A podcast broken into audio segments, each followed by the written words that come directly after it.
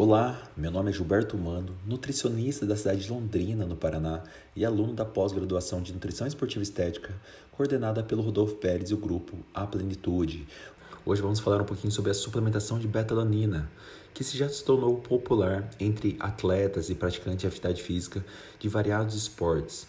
E a justificativa para isso é um aumento das concentrações intramusculares de carnosina, que aumenta ali nossos níveis de tamponamento, diminuindo a fadiga. Então, a carnosina é um dipeptídeo citoplasmático formado da combinação de seus aminoácidos L-histidina e betalanina, com assistência da enzima carnosina sintetase, encontrada em altas concentrações no músculo esquelético. Mas por que, que não suplementamos a carnosina ao invés da betalanina? A suplementação de carnosina se mostrou ineficaz, pois ele é metabolizado antes de chegar no músculo esquelético.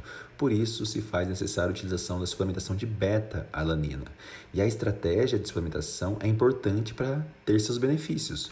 Requer uma suplementação crônica de 4 a 6 gramas por dia, em doses divididas de 2 gramas ou menos, por um período de no mínimo duas semanas.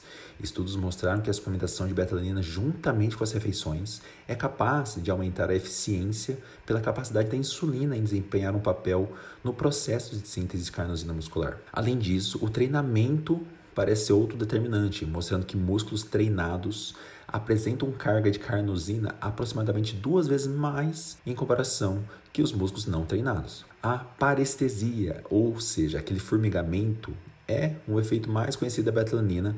Nem todos os indivíduos apresentam. Estudos indicam que esse efeito pode ser atenuado usando doses mais baixas e divididas durante o dia. No entanto, nem todos os exercícios foram capazes de demonstrar efeitos benéficos da carnosina.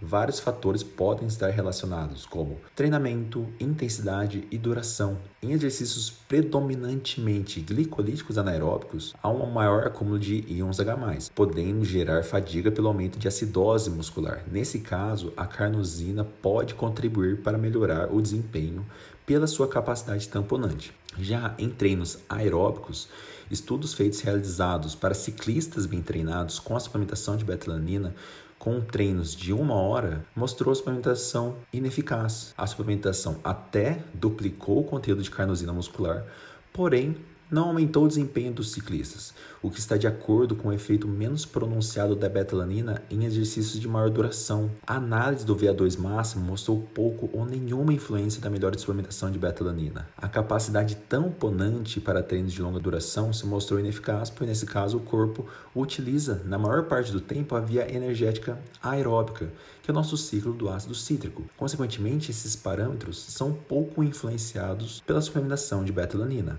Entretanto, em alguns casos pode ocorrer uma necessidade de um sprint ou uma arrancada maior durante uma competição.